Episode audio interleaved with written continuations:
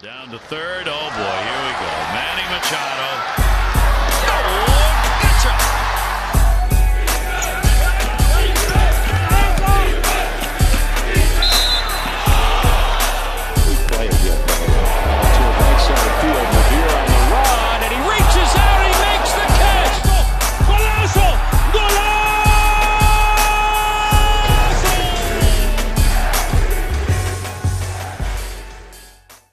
No, está bien, pues yo caliento.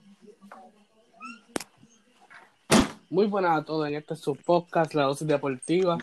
Les habla Michael, M25, como me conocen en la página. Por ahí se están conectando mis compañeros. Hoy tenemos un programa lleno para ustedes. Full MLB para todos los fanáticos del deporte de la pelota. Hoy tenemos un programa totalmente para cada uno de ustedes. Vamos a continuar con el ranking, los Rayfield. Tenemos varias noticias más respecto al deporte del béisbol de las grandes ligas, así que voy a dejarle a mis compañeros para que se presenten cada uno. Ahí como siempre, mis papas reportándome. Este, espero que, ¿verdad? Que este podcast sea como siempre de su agrado y que se informen mucho hoy con nosotros.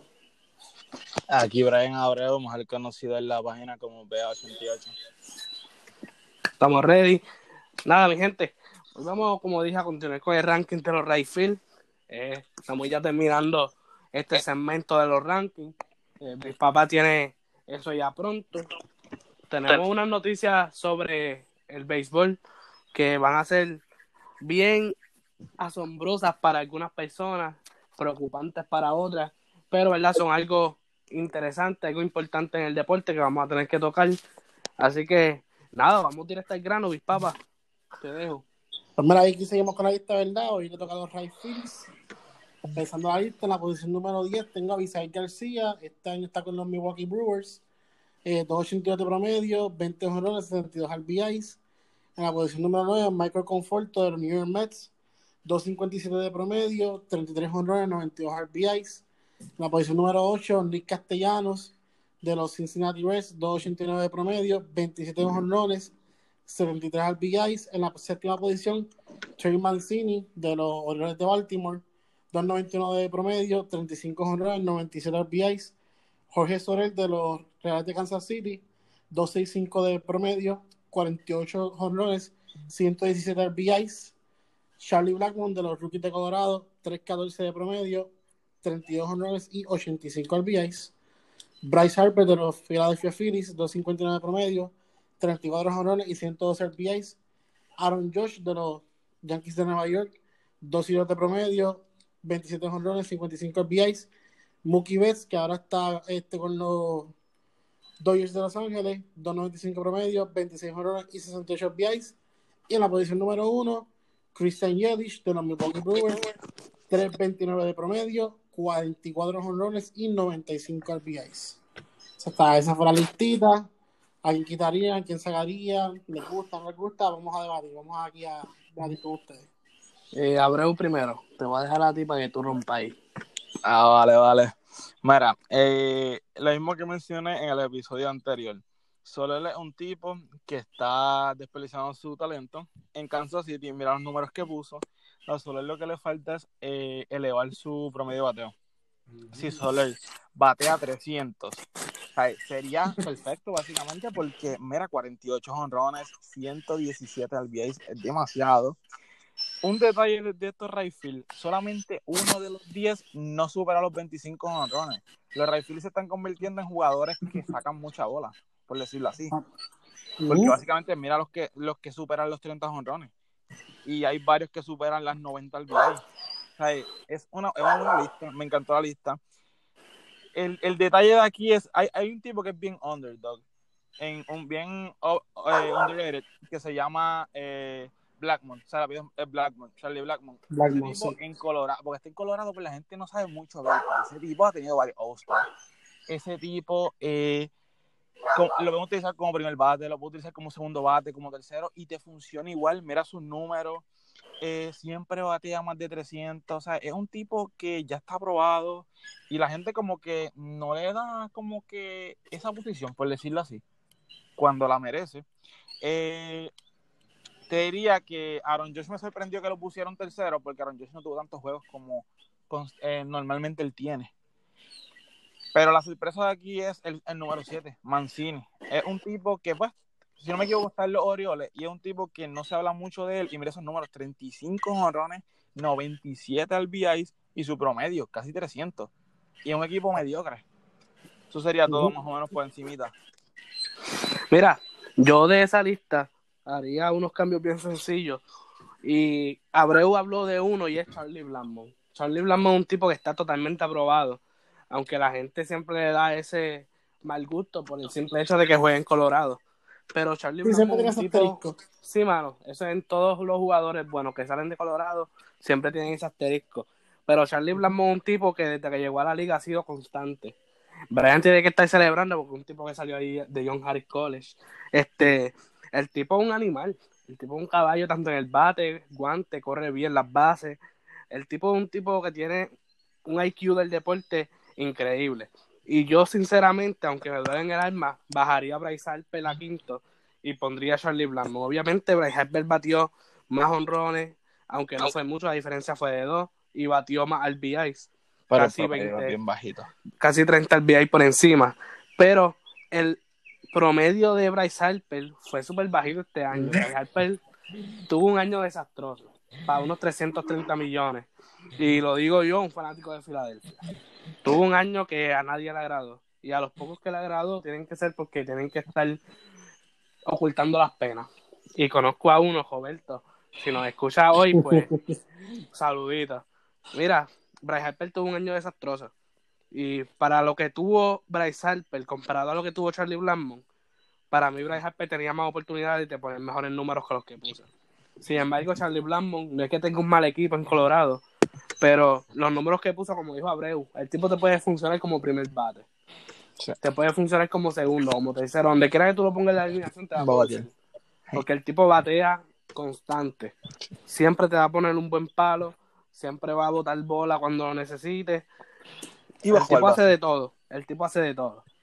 Yo sí, si hubiese hecho un cambio de la lista, como dije que haría, yo bajaría a Aaron Josh del tercero. Aaron Josh se perdió bastante juegos, batió un promedio que no fue tan malo para lo que estamos acostumbrados a ver en bateadores de poder. Aaron Josh Pues- es un tipo que lo que batea es para botar la bola. Y coge más de ¿Entiendes? 100 ponches. Sí, mano. Entonces, pues, literalmente batear un 2-7-2, un bateador como él, que lo que hace es tratar de botar la bola, como Giancarlo Stanton, por ejemplo, compañero de equipo, son tipos que se tienden a, apuntar, a punchar mucho y su promedio tiende a ser below 250. Literalmente es lo que estamos acostumbrados a ver, jugadores así. Y Aaron Josh, pues, batió para 2-7-2, que es bastante bueno. Obviamente tuvo pocos juegos, no fue que jugó eh, toda la temporada. 27 honrones son bastante buenos, 55 RBI, bien por el piso para un equipo de Yankees que obviamente tuvo un hospital, pero fue un equipo que lideró. Sí. Y un tipo como Aaron George, que estaba bateando en una posición donde tenía corredores anterior a él llegando a base, tenía que completar con más RBI que eso. So que ese asterisco yo se lo pongo a Aaron George, yo bajaría a Aaron George al cuarto lugar, subiría a Charlie Blackmon al quinto. Y literalmente dejaría a Aaron Josh por encima de Bryce Harper simplemente por dar las penas. So que yo, Christian Yelich, no se puede bajar de ese primer spot. No. Mookie Betts bajó sus números, una cosa horrible esta temporada, como todo jugador de Boston. Porque todo jugador de Boston tuvo un año malísimo, excepto Sander Bogarts. Y Devers. Y, y exacto, y Rafael Devers. So, yo dejaría el, el, el top 2 es indiscutible. Esos dos son el top. Pero sí tendría en el tercer lugar quizás a Charlie Blackmon. En el cuarto tendría a Aaron Josh y en el quinto tendría a Bryce Harper. Pero para mí Charlie Blackmon se mereció más ese tercer lugar que Aaron Josh. Y Jorge. Soler para mí fue un tipo que esta temporada me sorprendió demasiado. Obviamente no batea para un, mal- un buen promedio, pero tampoco para un mal promedio. 2.65 para batear 48 honrones y 117 RBI. Eso te demuestra con un bateador de poder. Sin embargo, Jorge Soler no es que sea un bateador de poder, sino que tiene un buen contacto, una buena precisión a la hora de tocar la bola. Sí. Y eso es lo que lo tiene a él en esa lista. Y si él logra mejorar ese average, para mí Jorge Soler puede estar la próxima temporada entre los mejores cuatro fácilmente. Y el jugador sorpresa, Abreu dijo a Trace Mancini. Obviamente Trace Mancini nadie sabía quién diablo era. Y si no me equivoco, no terminó la temporada, creo que él tuvo una lesión. Este, Es otra cosa. Que Sí. mismo, Y- mira los números que o sea, puso. esos números pudieron haber terminado mucho más. mucho mejor. Era, Sí. era, era un 40 y 100. Y un 300. Fácil, fácil, lo hacía. Fácil lo hacía. Y Trace Mancini es un tipo que ninguno lo mencionamos en, la, en el podcast, en el episodio pasado. Sí. Pero Trace Mancini es un tipo que si sigue en, ese, en esa franquicia, nunca va a llegar a nada. Por encima de Jonathan Y- Villar. Sí, mano. Tiene unos números súper agradables y para mí es una sorpresa. Literalmente, yo me, se me fue por completo de repente Trey Mancini. Yo recuerdo un juego que vi de los Orioles en toda la temporada porque no acostumbro a ver juegos de los Orioles. Un, o sea, no, no vas a encontrar nada atractivo en un juego de ellos. Es que Pero- lo que son, mira, lo que son tan franquicias como los, como los este Baltimore, en los White Sox, este, esos No. equipos así que, Seattle. Los, los que este Marlins, Seattle, o sea, los mayores de Seattle, este, los mismos, los los Tigers de Detroit, ¿me entiendes? O sea, son Son franquicias aburridas. aburridísimas, ya que o sea, cuando sus jugadores están pasando su pick, son bien difíciles de tú prestar la atención, de verdad. Sí, mano. Que Pero, esa franquicia. El otro jugador que me agradó de esa lista, por los números que puso y de la forma en que jugó, fue Nick Castellanos.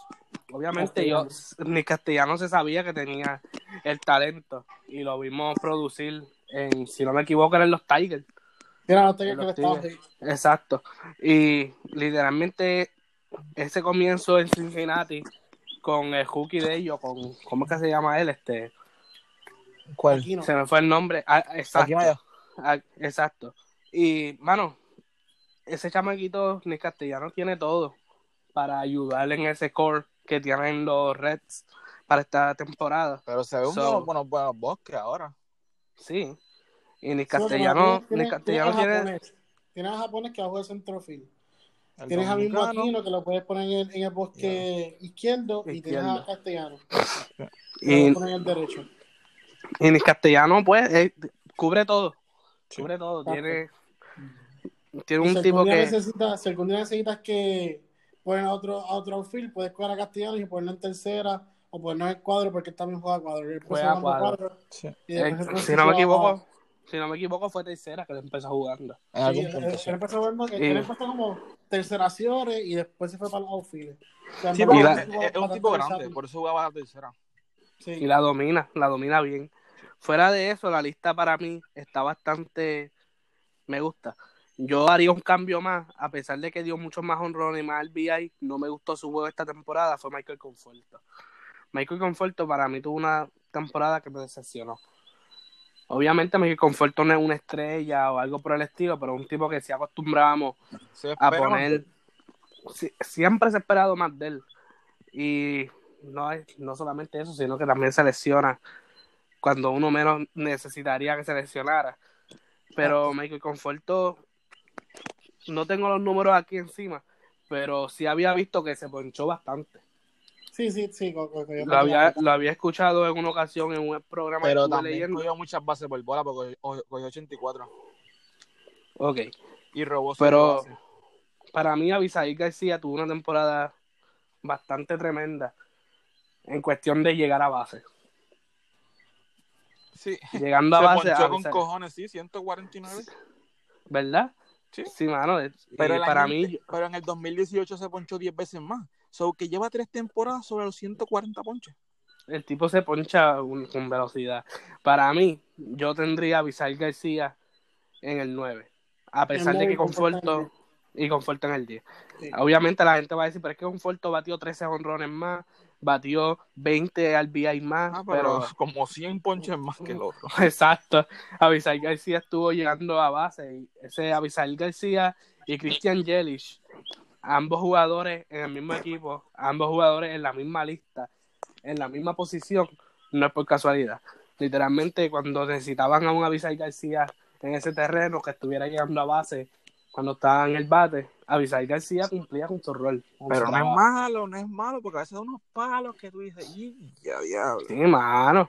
So, yo literalmente tendría a Avisal García en el 9 y bajaría a Michael Conforto el 10. Eso es Esa todo. No, no, Avisar García también cogió muchos ponches, cogió 125. 125. Sí, casi, ponle, sí, como unos 24 menos. Demasiado. Como quieras, es demasiado. Mucho también. Es demasiado. Entonces, mira, este, otra cosa, yo este, o sea, ¿por qué, por qué ranqueé a esta gente este, por encima de otros? Porque, mira, por ejemplo, Aaron Josh, ¿verdad? Se perdió, se perdió bastante juego. Pero con eso, mira, dio 27 honores. Eso significa que estaba en pace para tener otra gran temporada como la que De tuvo 40. cuando, cuando fue rookie, ¿me entiendes? Este, Bryce Harper lo tengo ahí ¿por qué? Porque Bryce Harper, mira, a pesar de que estaba, estaba yendo bajito promedio, todos sabemos que Bryce Harper tiene la capacidad de cuando calienta ser uno de los mejores jugadores que hay en la Grandes Ligas, ¿ves? Y entonces, mira, ahora mismo yo creo que la, la lista de MLB Network tienen a Mookie Betts por encima de Yelich. Yo jamás en la vida haría esa atrocidad. Es una Porque Christian. Yelich, con menos at-bats, dio más honrones, impulsó más cajeras y con todo eso batió 3.29 de promedio. O sea, eso es una aberración. Y fue porque El lesionó. mejor, el mejor guard de todos ellos fue Christian Yelich con Exacto. 7.1 y después Mookie Betts con 6.8. O sea, Es que es indiscutible. Christian Yelich ahora mismo es el mejor outfielder. Y es porque se ha convertido en eso, porque, Exacto. porque los Marlins, él tenía un swing tan pendanga, pero una porquería swing. Que yo decía Cuando como que este tipo, ¿cómo no le da la bola? pero es que, cuando mira, si te das cuenta, o sea, ahora mismo, mira, yo he visto como que de esos tres, de ese, de ese outfield que tenía este, los Marlins, ¿verdad? Lo que es Miami, de ese outfield, el único que, como quien dice, ha puesto éxito en su carrera después de Miami ha sido él.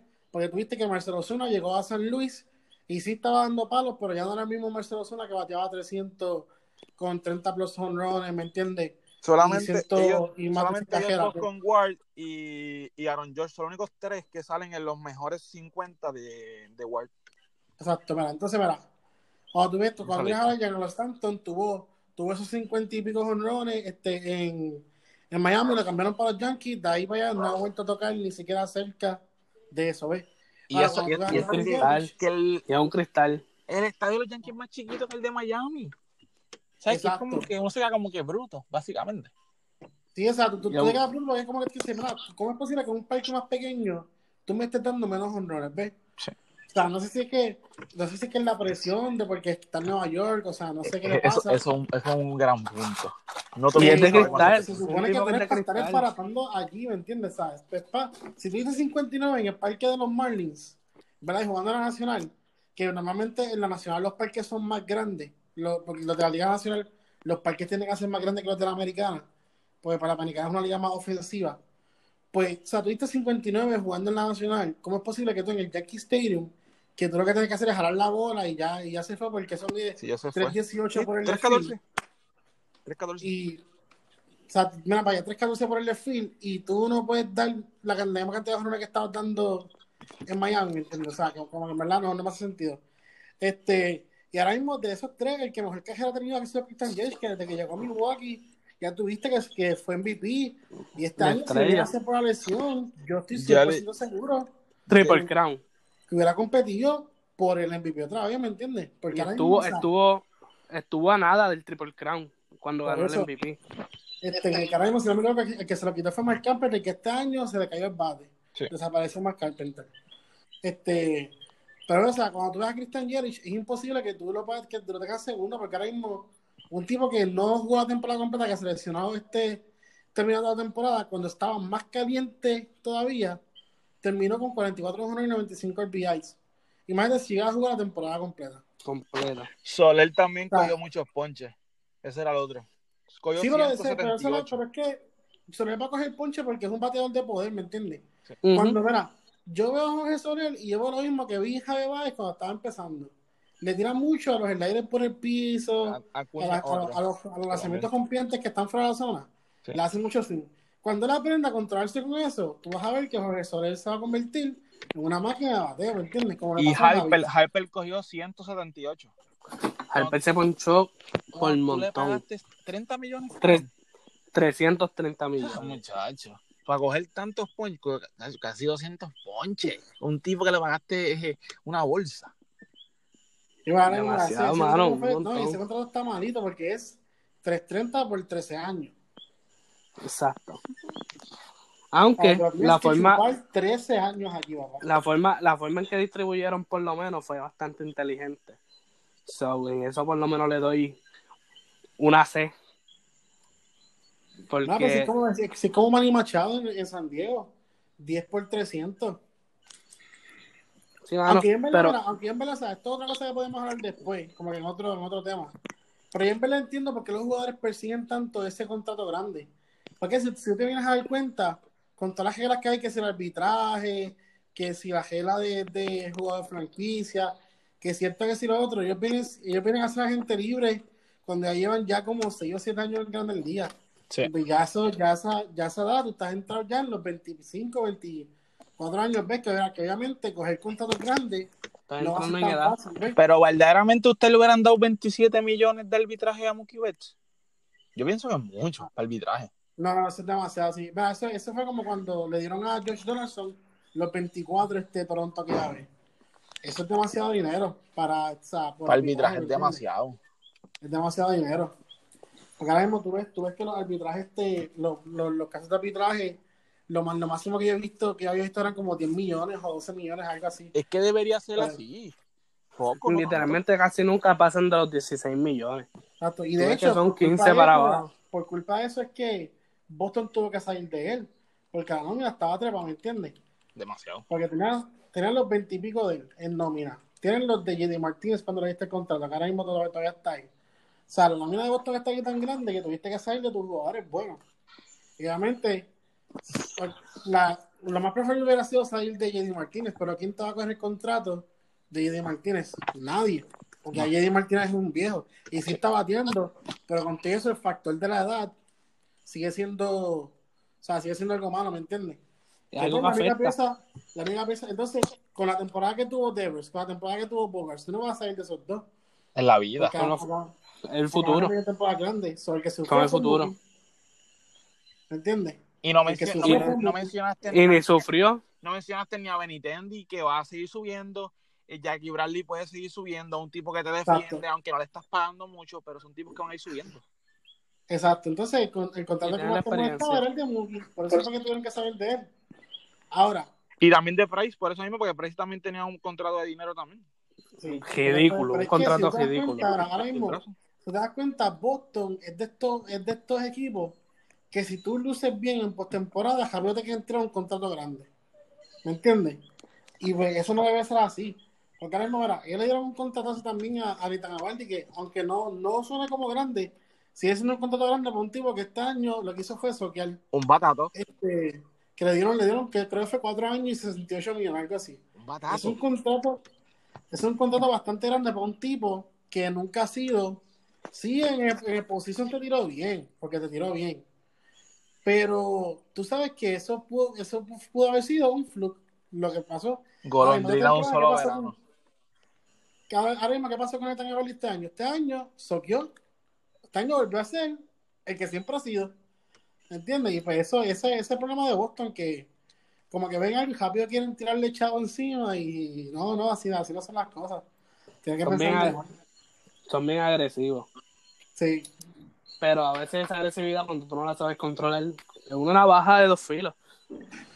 Quizás No, que claro, se porque- resuelva uno o dos años. pero es que, eso, pero es que ese, problema ¿qué? también, ese problema también de los mercados grandes. Acuérdate que los mercados grandes, la gente, tu- tus fanáticos siempre quieren que ganar. Un nombre. ¿Entiendes? Y quieren ganar. So, tú haces todo lo posible por ponerle piezas para ganar.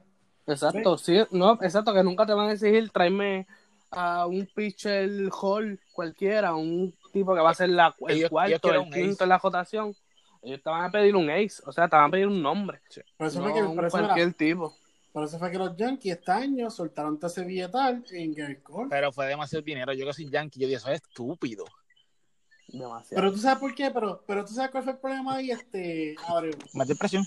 que cuando, cuando Strasbourg le dieron ese contrato trepado, pues ¿qué hizo Gary Cole? Mira, ok, Strasbourg lució bien en, en, en, en el World Series, pero ese es un pitcher que te lo bien todo el season completo. So, mi valor sube.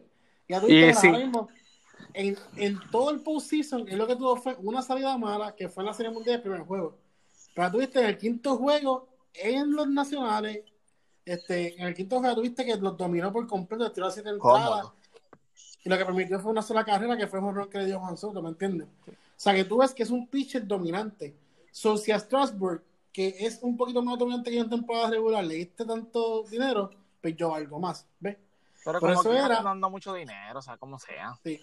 No Es sea, demasiado. A Strasburg, a Strasburg le dieron 275, creo que fue. Tú le estás pagando a un 275. tipo que solamente va a salir a 25 juegos por el evento de juegos, tanto dinero. Mejor darle un Eso, eso, eso, eso, ahí, ahí que a mí me está mal. Ahí, ahí, ahí, que a mí me está mal. Porque tú estás dando un billete de dinero a un tipo que solamente va a estar parado ahí máximo 30 juegos, ¿ves? Ni, ni pues, 30, sentado, porque pues. más. O sea, yo diría 20, porque es que ese número pick como tal 20. Porque es que de verdad es estúpido, es demasiado dinero para de- Mejor, mejor tú le dinero dabas a un, tipo como Mookie Betts, Christian Yelich, tipo así, pues le das Claro, buenos claro. billetes. Claro. Mira, ese billete tú, tú lo pudiste haber usado para firmar a Rendón, que ahora mismo en tercera base. Sí está Giorgela, pero yo no confío mucho en Giorgela Eh, tercera base en los Yankees. No ¿entiendes? sé, no sé, no me, no, no me, no me convence. Tú le hubieras dado, mira, tú, tú le hubieras dado ese billete a un tipo como Rendón. Claro. Pum, y ya tienes la tercera seteada ahí con, con un tipo que va a defender y te va a bater como un animal. ¿Me entiendes? Claro. Porque tú, o sea, tú tienes picheo, o sea, los, los- los Yankees siempre consiguen picheo y siempre tienen picheo ahí. Tú sabes el Y tipo, tu tú bullpen sabes el siempre tipo está que yo sólido. quería. El tipo que yo quería en los Yankees y le podían, tum- le podían tirar como 5 millones. Félix Hernández. Y mucha gente decía, ah, qué loco este, quiere a Félix Hernández. Félix Hernández te podía por lo menos dar 10, 12 juegos ganados. Sí. Por poco dinero. Ay, hombre, ese- es, es como tu tercero o cuarto abridor. Por eso mismo. Un tipo tiene experiencia. ¿Sabes? Porque ya, ya tiene un saillón en las costillas. Claro. Aunque fue regalado, mismo- pero eso no es el tema. Y ahora mismo, ese, ese, ese, este, ese, ese es uno de los pitchers más underrated que tuvo Seattle, porque pues como jugaba en Seattle, Sí. siempre perdía muchos juegos, pero es que cuando tú vienes a ver, perdía los juegos cuanto 1 a 0, Sí, 2 peor. a 1, porque Seattle no bateaba. ¿me Pero como quiera, Es como Jacob DeGrom en los Mets. Jacob DeGrom es una bestia, pero ¿qué pasa? Los Mets no batean y Mira, pierde pero- juegos. Eh, En este free season no fue que los Phillies le dieron a Zach Wheeler. A Sí, sí. Pues, Soltaron un billete. Los Yankees tenían que darle a Zach Wheeler desde que salió. Yo dije, tío, a Zach Wheeler nunca lo hicieron. Nunca lo No, hicieron. porque están enfocados, estaban enfocados en Gary Cole, acuérdate que ese... Era el nombre mira, grande. Era el nombre ellos grande de trajeron, que, mira, ellos trajeron a Gary Cole cuando él salió de high school. Y pues Gary Cole viró para colegial para volver a draftear B. So, en verdad, ellos, hasta- ellos siempre han visto a Gary Cole como una pieza para ellos, ¿entiendes? So, ellos querían a Gary Cole a la mala. Y pues, Soltaron mucho dinero, sigo diciendo. Es como que, ajá, no. Pero es que esa Wheeler, esa Wheeler, Philadelphia le soltó un billete a él también. Sí, pero yo prefería que los Yankees le zumbaran algo y se fueran a los Yankees. Porque iba a ser menos dinero. Era por eso. Bueno. Yo ahí debato, Jerry Cole para mí fue un animal completamente No, esta claro. temporada. Y quizás sí fue mucho, porque normalmente siempre vamos a- siempre se va a criticar eso. Y más cuando es una franquicia como los Yankees que tienen una nómina trepada. O sea, porque tienen talento en prácticamente todas las posiciones. So, eso es una navaja de dos filos, como dijo ahorita. Pero hay que ver cómo le viene esta temporada. oye, El problema sería que Jerry Cole no sea el mismo esta temporada. Que lo, lo, So que- lo- lo sacan de, de de, de Nueva York. Nueva York no es fácil, Ah. Ahí, ahí, ahí es que hay que rezarle. Pero nada, vamos pasando al próximo tema. Eh, hoy salió una noticia que Joel Sherman anunció que la NBA propondrá La usar grande- bateador designado la universal grande para la temporada, exacto, para la, la temporada del 2020. So, la Liga Nacional estaría utilizando bateador designado si la MLB avanza con el plan que se espera por el sindicato de jugadores. So, que vamos a estar debatiendo sobre si es una buena idea, si es mala idea, crees que es un beneficio para la durabilidad de los pitchers en la Liga Nacional. ¿Qué ustedes piensan? Yo te diría, Sí, yo, voy a empezar, voy a empezar para zumbarle Dale, la mano por encima. Eh, yo pienso que yo, ¿sabes? yo, yo la aprobaría porque eh, eso le da más durabilidad a los pitchers, como mencionaste.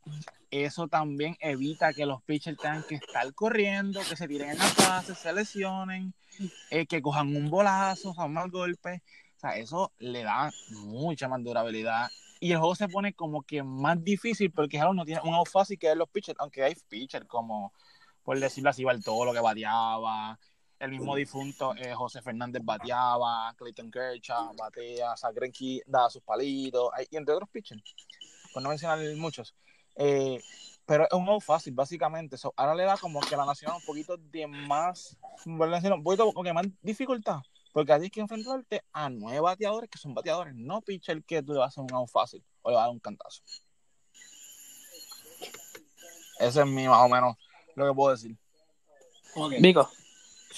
Yo, en verdad, no me agrada mucho por el simple hecho de que, este, no es que sea tradicional, pero me gusta más el estilo de que para la nacional sea diferente, porque ahora mismo cuando un coach de la americana va para la nacional, tiene que empezar a dirigir. ¿Por qué? Porque ahora mismo, para qué sé yo, una, ahora mismo una serie mundial, que tú tengas a tu pitcher dominando, ¿verdad?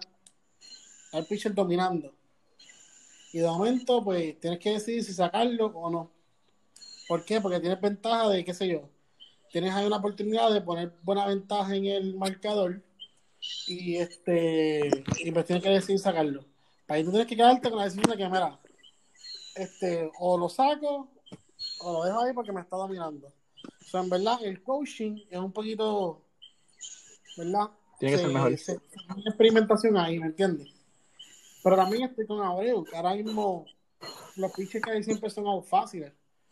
Y pues como que se estanca, se estanca el juego, porque ahora mismo tú tienes que si estás con un realicito bueno, de que pusiste este dos hombres en base, de momento viene el pitcher, o te lo ponchan, o va de una jola para doble play.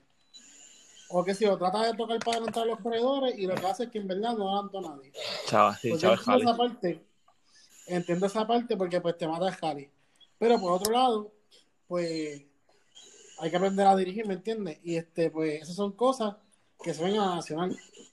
¿Verdad? Si te coges el riesgo de dejar el pitcher o si lo cambias por otro, ¿me entiendes?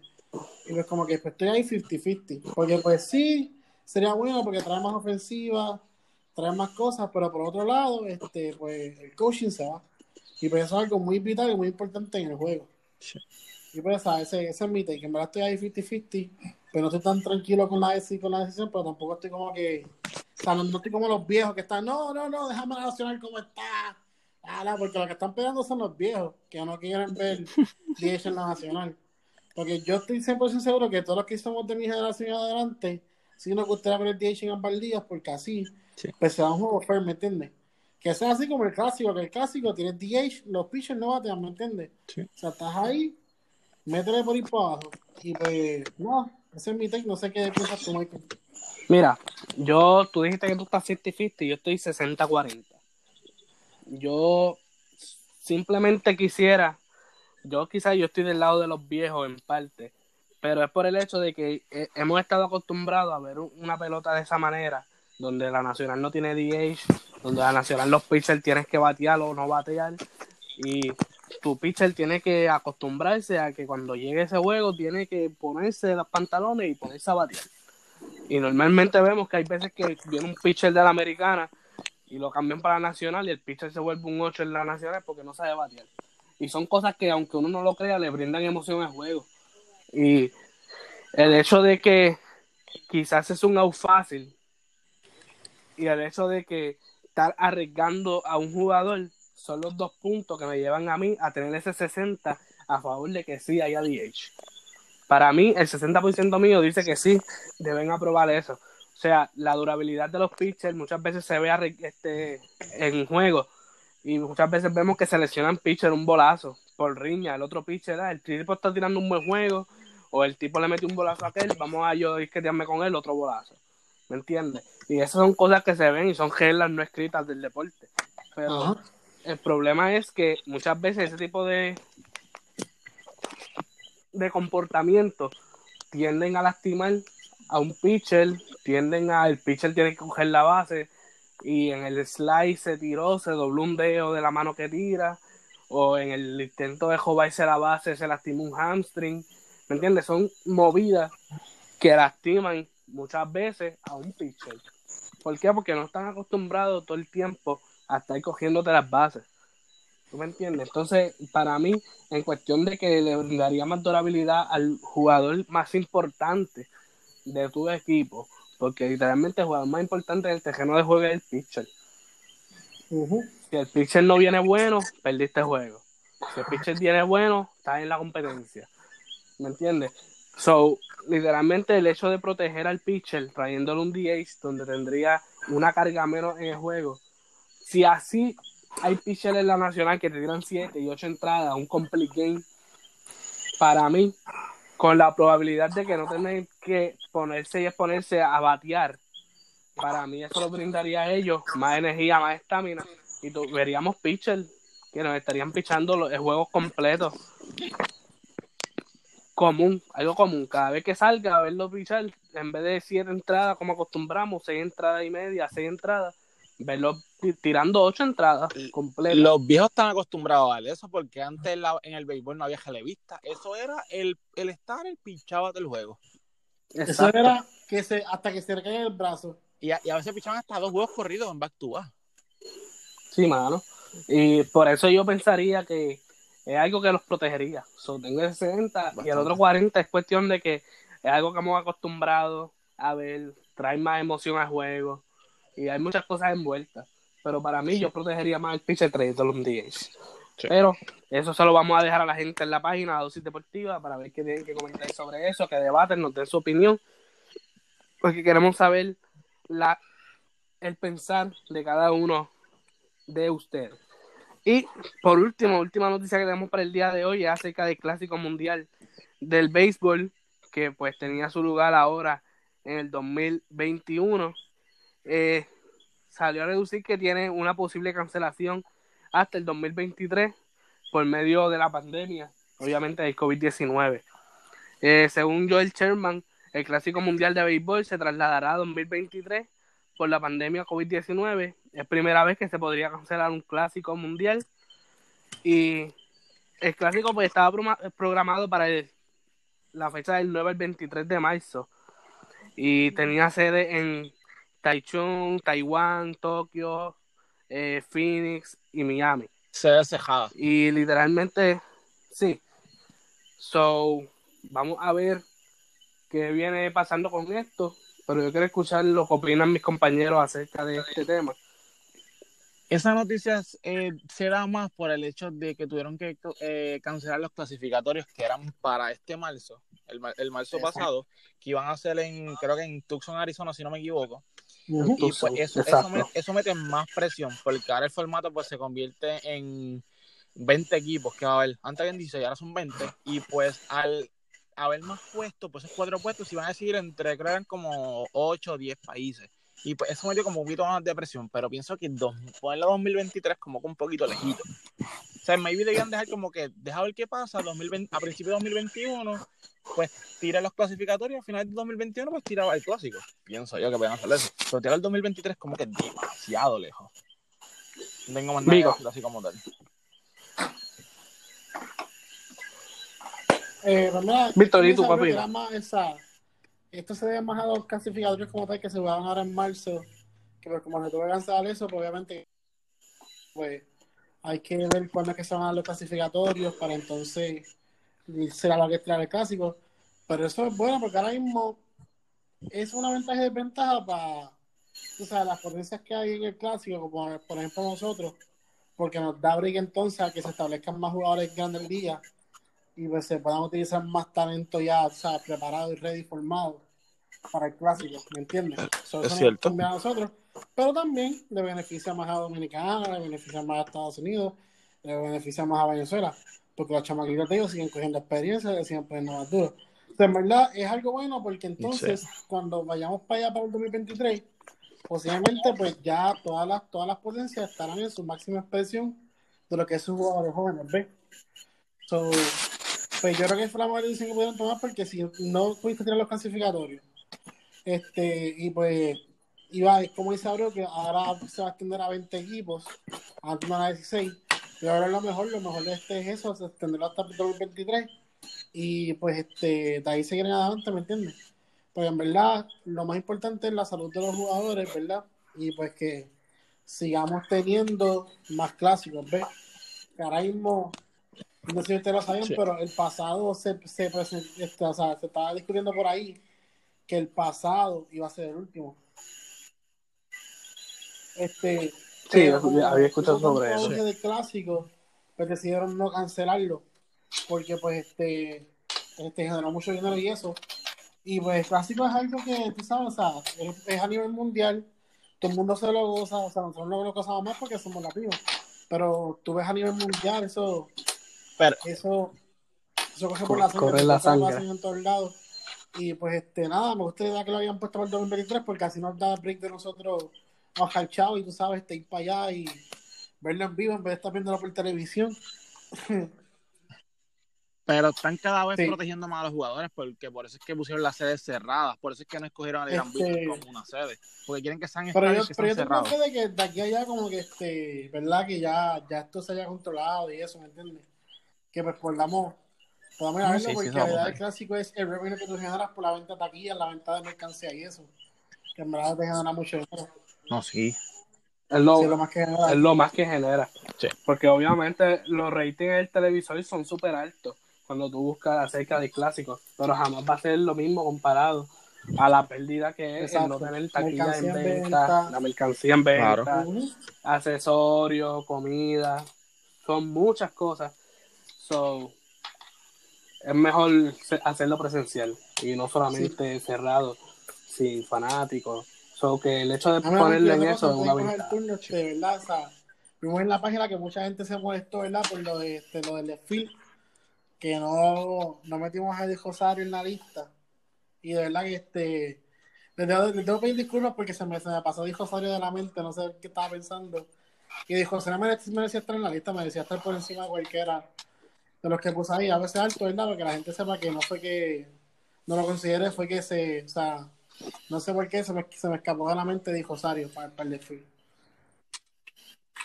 Y también se le escapó Y a la mía Volpi Volpi Network, Network, porque tampoco exacto, exacto, no me culpen a mí porque mira, ni ESPN, ni Volpi Network, ni Fox lo pusieron en el desfile. En verdad, no solamente fui yo, fueron Nadie lo puso. Y eso supone que son expertos.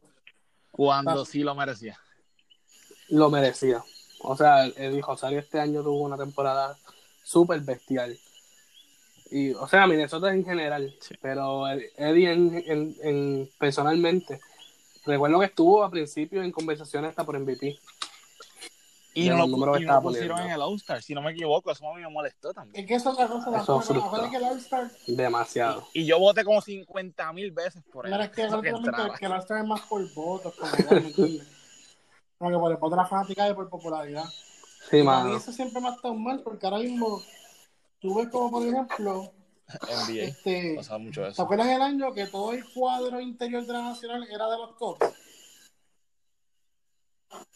Anthony Sí, mano. Anthony Rizzo, que Brian, Addison y Javi, y este, y y Addison otro. O sea, Sí, pero mano. cuando tú vienes a ver, Addison Russell no se merecía, no se merecía estar ahí.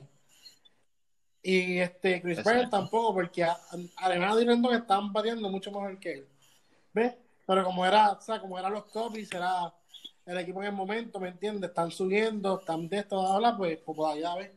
Y por eso, eso nunca, yo nunca he estado este, de acuerdo con eso. Nunca, en ningún deporte ni a, cuando se a vota por favor el de de los NBA, cuando se vota por el de...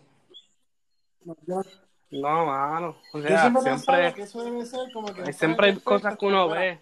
Estos son los posibles candidatos. Vamos a mirar los números, vamos a ver quién se merece estar ahí y quién, quién no se merece, ¿ves? Deberían poner un top 3 de Yo pienso así, o si no, mira, hacerlo como, ya. hacerlo como este, que se ¿sabes?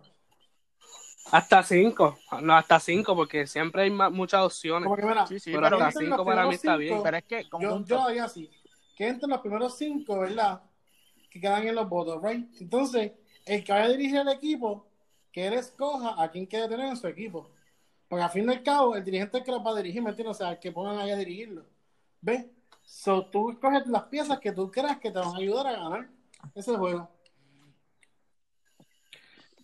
Exacto. Sería mejor. ¿eh? Pero nada, mano.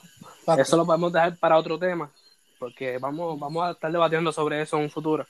Pero eh, yo, dando mi opinión sobre el tema, para mí, el hecho de que la cancelaron, obviamente, es la mejor decisión. Estamos viviendo una enfermedad que está arrasando con la vida. So, el hecho de exponer a los jugadores a ese gran riesgo sería algo súper feo. no solamente eso, sino que como estábamos hablando, el pasado se rumoraba ser el último.